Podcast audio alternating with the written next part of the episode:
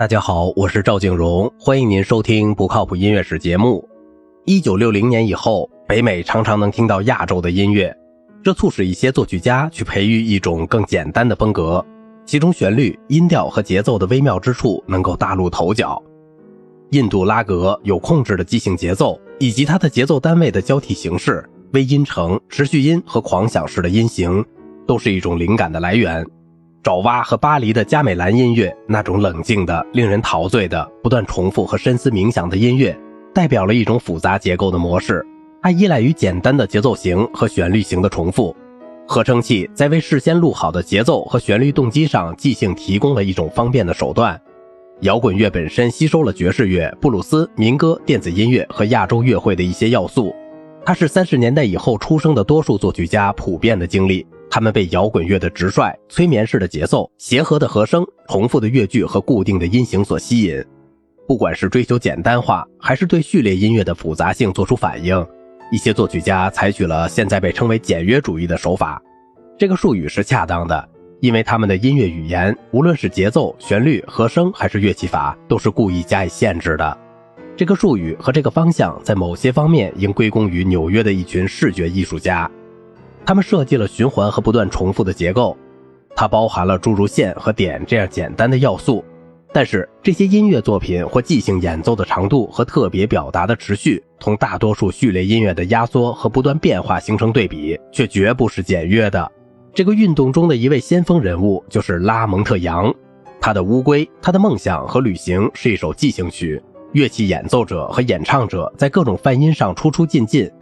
下方是合成器演奏的基本音的持续。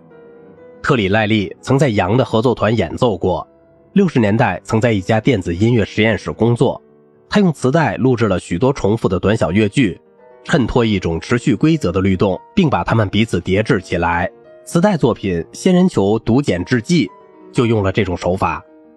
他的键盘作品《弧形空气中的彩虹》依靠在调式音阶和节奏循环之上的即兴演奏。类似于印度的音乐，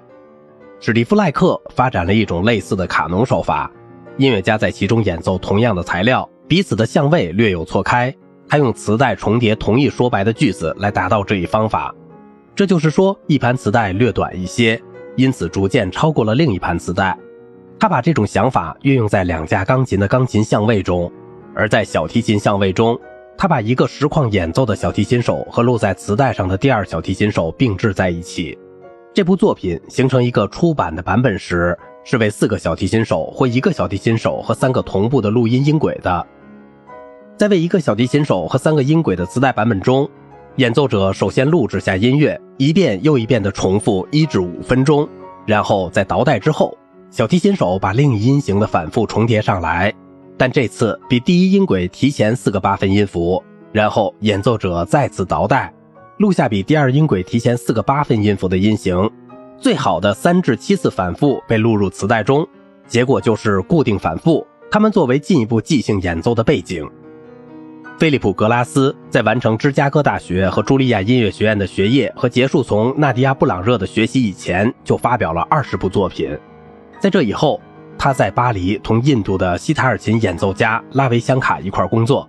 甚至在更早以前，他就对当代音乐做出了否定的反应。那时他在巴黎听到了皮埃尔·布莱兹的名为《音乐天地》的系列音乐。格拉斯从六十年代中期以来的音乐深受印度音乐的节奏组织的影响，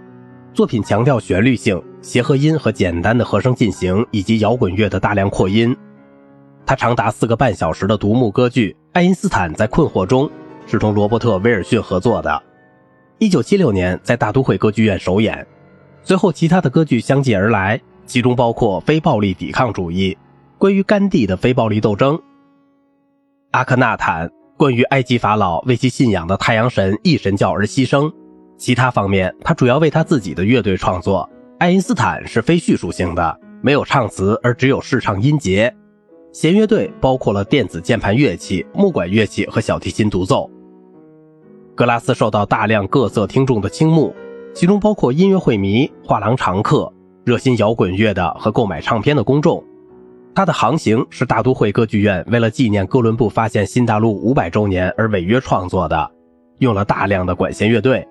他的宣叙调和咏叹调，以及他的多层节奏和固定音型，比起他先前的舞台作品更加受到歌剧迷的期望。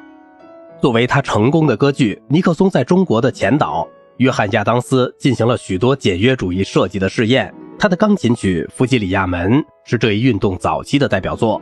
除了标题为度量衡体系的中段以外，它由变换的延音和弦组成。这个二十四分钟的作品几乎全部依靠快速重复的音型或交替的和弦，音高范围逐渐从单一音符扩大到六个八度，同时每一小节的音符数由八个增至二十四个。无穷动音型的音高从一个增至十一个，几乎全部限于适当的大调音阶。由于经常使用踏板，虽然有时只采至一半或四分之一，每个音型的音符混合成为一个单一的和弦，因此听众就好像体验了一个泛自然音的和声万花筒。音乐继续通过亚当斯所说的门，从一组音符变至另一组音符，即从 A 音上的利底亚音阶变为 A 音上的弗吉里亚音阶。然后是 E 音上的利底亚和弗吉里亚音阶，这种变化使这部作品因此而得名。在他轻松带有煽动性的自动三角钢琴中，亚当斯回想起他青年时代在新汉布什尔州演奏的福音音乐和乐队进行曲，他使贝多芬的钢琴风格变得像自动三角钢琴一样的声音。可怕的对称是为后来用在尼克松在中国中的同样的乐队写的。它的主打乐器是萨克斯管、铜管和木管乐器，还有弦乐器、合成器和在背景中毫不松懈的打击乐器，就好像在歌剧中一样，简短有动力，脉搏跳动般的乐思不断地重复着，一直在发展和转调，特别是通过半音。亚当斯不断地变化乐器的色彩，以避免单调，并使冲突的节奏型、拍子和切分音彼此竞争。他后来的音乐作品返回到更为传统的和声与对位的手法。好了，今天的节目就到这里啦。如果您喜欢我的节目，请您点赞、收藏并转发我的专辑。我是赵静荣，感谢您的耐心陪伴。